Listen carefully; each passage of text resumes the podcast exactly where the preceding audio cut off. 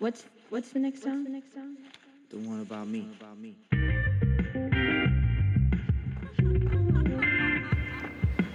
さあ毎度ですなおです今日はですね独立前に働かしてもらってた美容室まあマンハッタンロンドン東京にあるお店のニューヨーク東京を行き来する世界最強マネージャースタッフのやる気を引き出すのもお店のバランスを取るのもそして美容技術も無敵に天才的な太一さんとちょっと飲みに行ってきたんでまあちょっとゲスト会をね何回か連続で流そうと思います。今ニューヨークはねインドアダイニングがまだダメなんでえっ、と外でお酒飲んだりご飯食べたりしなくちゃいけないんですけどバーもレストランもあの食べ物を出さずにアルコールだけ提供が禁止に数週間前からなりましてなんでかっていうとニューヨークって、えー、と外で道端でお酒飲んじゃダメなんですよね。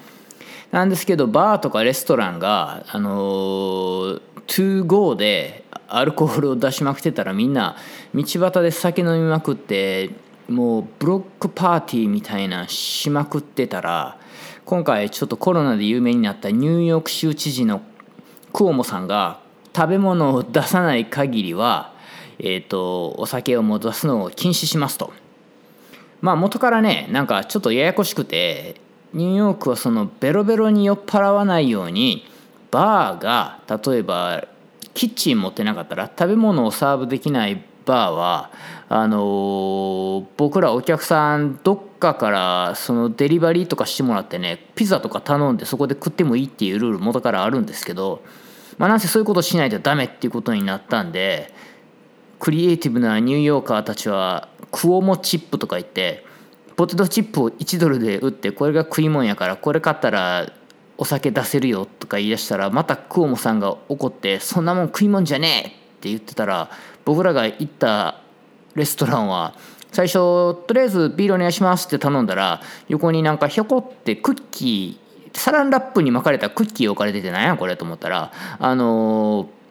食い物頼まなあかんからこれちょっとダミーで置いといていいっていう 一体何のためのルールなんやねんっていう感じで2人で飲んできました。酔っ払ってましたね。もう何回いわゆるいわゆるって俺は言うんだっていう何にもいわ言ってないのにいわゆるを連発してるっていう謎の回になってしまいました。死ぬほど暇な人がいたら俺が何回いわゆるって言ったか数えてみてください。では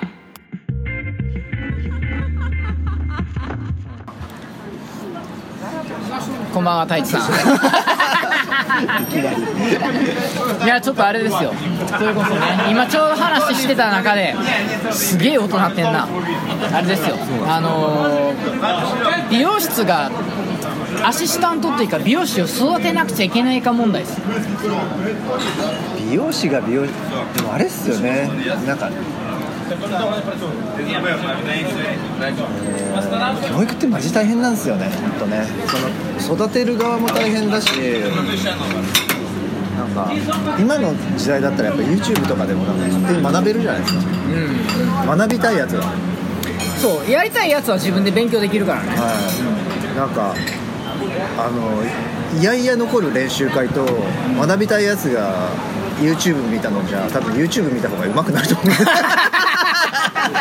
なるほど。だって俺は今日カットのワンレンボブがうまくいなかいかなかったから 自分でそれをやりたいああ面白いね、それは。そうかも。そういうことかもしんないですね。そのワンレンボブうまくいかんかったのに今日オールパーパスの練習したくない。んですよなんで俺がおば風呂の練習せなあかんねんみたいな。俺おばちゃんの客なんかつけたくないからつけたくない。いらないですよ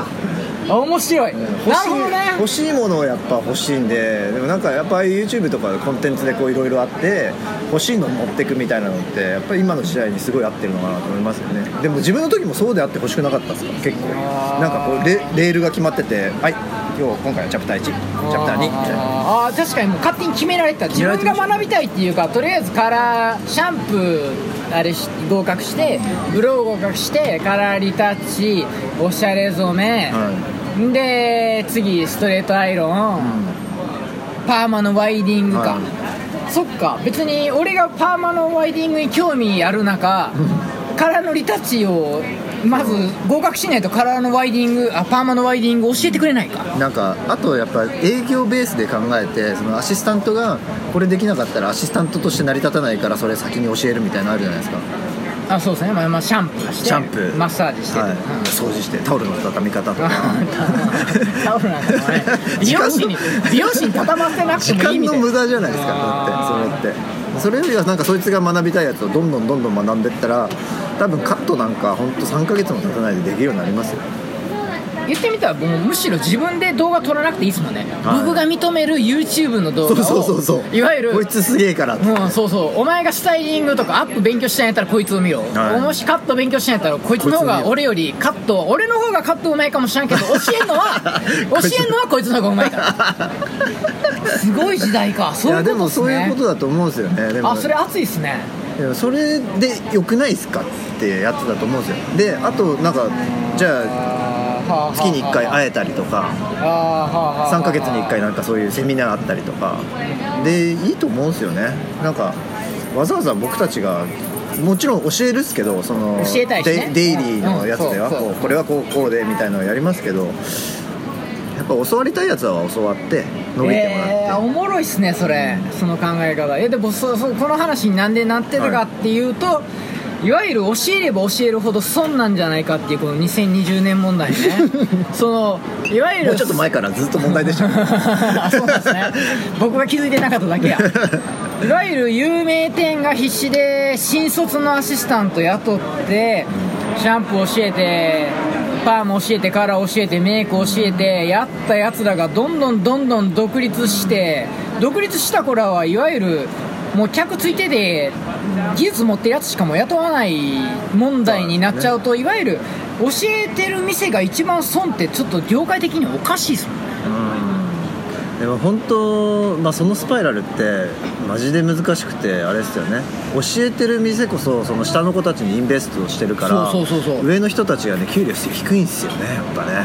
そうなると、ね、そいつらがいわゆる金儲けれないから上の人に払う給料がないんや。ないんですよ確かに。うちの店とか アシスタントいないから 誰にも教えなくていいからみんな働いてる時間以外帰っていいしそうそうそう。そうぶっちゃけちょっと羨ましいです。なんか1日2時間ぐらい働いたらチップも入れたら23万もらえますからね、うん。でも家賃払わなくちゃいけない俺が一番損する。あそれおもろいっすね。そっか。でもこういう事態が起こってるからやっぱりそういうレントチェアとかに流れていくんですよね。だってそれしなくていいし。怖っ給料もっともらえるし。でさっきなさってたのなんですかそのアシスタントせずに一気にスタイリストになる問題は何なんですか？あだからさっき言ったみたいに YouTube とかねインスタとかで集客して